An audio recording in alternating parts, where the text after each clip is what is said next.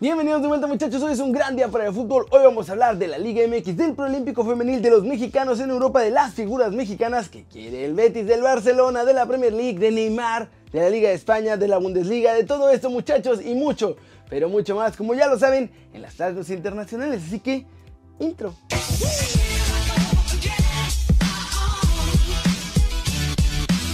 Y arranquemos con la nota One Fútbol del día, que es sobre la selección femenil de fútbol olímpico, muchachos, porque tal como me lo imaginé, nuestras chavas no van a Tokio 2020.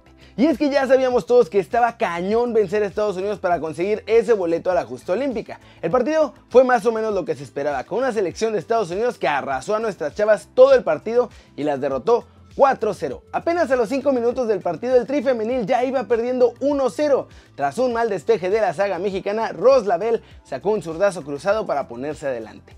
13 minutos pasaron muchachos y Samantha Mewis remató un centro de Megan Rapino. La central tiró a quemarropa para el segundo del partido. Y ya se veía venir la goleada para entonces muchachos. Las chavas gringas dominaron a placer y eso que le bajaron a las revoluciones. Ya fue hasta el minuto 66 cuando Mewis marcó de nuevo con un zapatazo directo a la base del poste, imposible para nuestra muchacha Alvarado, y Estados Unidos ya tenía ventaja de 3 goles.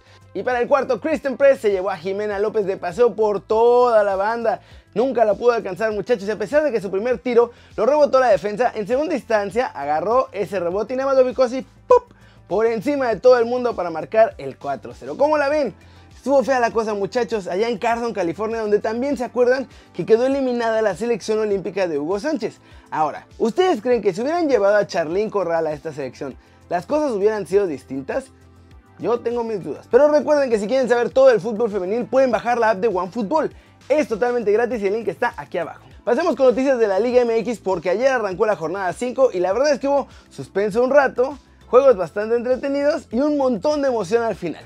En la frontera, Cholos y Toluca se enfrentaban en un duelo que terminó empatado a un gol. En el primer tiempo ambos equipos se alternaron el dominio del balón, pero ninguno tuvo jugadas que digan así, uy, qué claro estuvo. Los porteros la verdad es que los primeros 45 minutos estuvieron bastante tranquilos. Eso sí, ya en el segundo tiempo se prendió la cosa y al minuto 67 Alex Castro le ganó la posición a su marcador para aprovechar un centro y con un suave toquecito hacer el 1-0.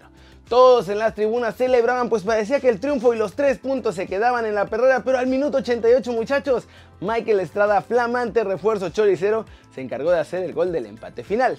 En el otro duelo del día, Puebla y Santos también nos llenaron de emociones en Angelópolis. Santos arrancó ganando al minuto 43 con gol de Julio Furch, quien anotó solo frente al portero rival gracias a un pase que le dejó Brian Lozano. Pero el Puebla empató 7 minutos después muchachos al 50 gracias al bracito el Puebla se encargó de hecho de marcar el resto de los goles, ya que fue un autogol de Alan Acosta el que volvió a darle la ventaja a Santos después de un desborde de Orrantia. Los de la franja pelearon, muchachos, corrieron, sudaron ya al 94. Tras un centro rebotado, el polaco Menéndez marcó el 2-2. El que explotó. Y además, un minuto después tuvieron un penal a favor para ponerse 3-2, pero Osvaldito la falló, muchachos. ¿Cómo la ven, muchachos? Este partido estuvo buenazo, aso, aso. Y con estos resultados, Toluca es noveno, Cholos está en el lugar número 12, Santos está en el lugar número 11 y el Puebla es el penúltimo lugar de la tabla. Vamos con noticias de nuestras selecciones mexicanas porque se están repartiendo jugadores entre el tri varonil olímpico y la mayor y además la Chofis dice que por fin va a cumplir su sueño de vestir la camiseta de todos nosotros. Miren lo que dijo la Chofis. Son los sueños que como un futbolista tienes. En mi caso tengo un reto muy grande que es llegar a la selección. No me lo he sacado de la mente. Lo tengo muy claro y creo que haciendo las cosas bien, trabajando bien, jugando bien, anotando goles, no tarda en llegar mi llamado. Y ojalá sea pronto. Y si no, voy a seguir trabajando para que se pueda hacer.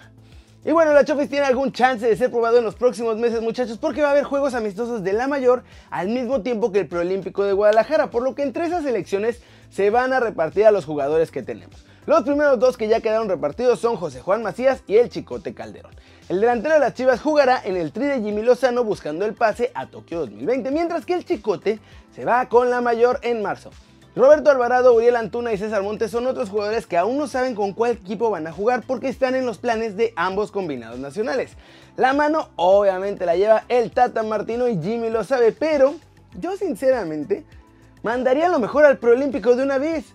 Los de México, los de la mayor, son partidos amistosos. No tiene como mucho sentido andar desperdiciando ahí. Mejor manda todo lo que tienes al preolímpico, asegura el pase y entonces sí, ya después, ya que tengamos el boleto olímpicos, a donde los quieran mandar está bien. Y finalmente vamos a hablar de mexicanos en Europa y cerca de Europa porque hay un montón de novedades sobre ellos, especialmente de Chucky y unas que vienen desde el Betis. Pero empecemos con Javier Aguirre, pues el Leganés perdió este fin de semana 2-0 ante Levante. El conjunto pepinero dejó escapar su chance de salir de los puestos de descenso y seguirá una semana más entre los tres últimos de la tabla de España. Gennaro Gattuso, entrenador del Napoli, habló sobre el mexicano Irving, nuestro muñecaxo diabólico Lozano, en conferencia de prensa y dijo lo siguiente, muchachos. Lozano está trabajando y yo debo ser capaz de impulsarlo para que siga trabajando. Así, no tengo nada contra él, simplemente tomo las decisiones. Sé que Chucky está sufriendo porque no está jugando. Lo estoy probando también por la izquierda. Ahí puede hacer algo mejor que por el sector derecho. Y por cómo se está moviendo, me está mostrando algo diferente. La idea es tener los extremos con futbolistas que jueguen a pie contrario. Y bueno muchachos, Gattuso cerró esto diciendo que va a tratar de darle su oportunidad a nuestro chavo y que todos los días está platicando con él, así que no tiene nada en su contra.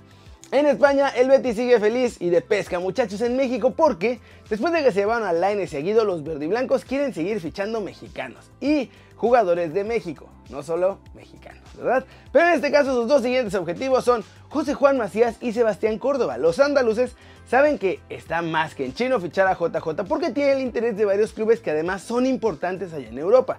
Pero también les gusta mucho el perfil de jugador que es Córdoba porque están renovando todo su medio campo y tienen mucho interés en este jugador de la América que además cada vez está jugando mejor con Miguel Herrera y las Águilas, ¿sí? Como ven muchachos, a ver si es cierto eso de que ya le va a tocar su chance a Chucky jugando por la banda izquierda. Y bueno, nuestros chavos mexicanos ahora toca esperarnos y hasta el verano.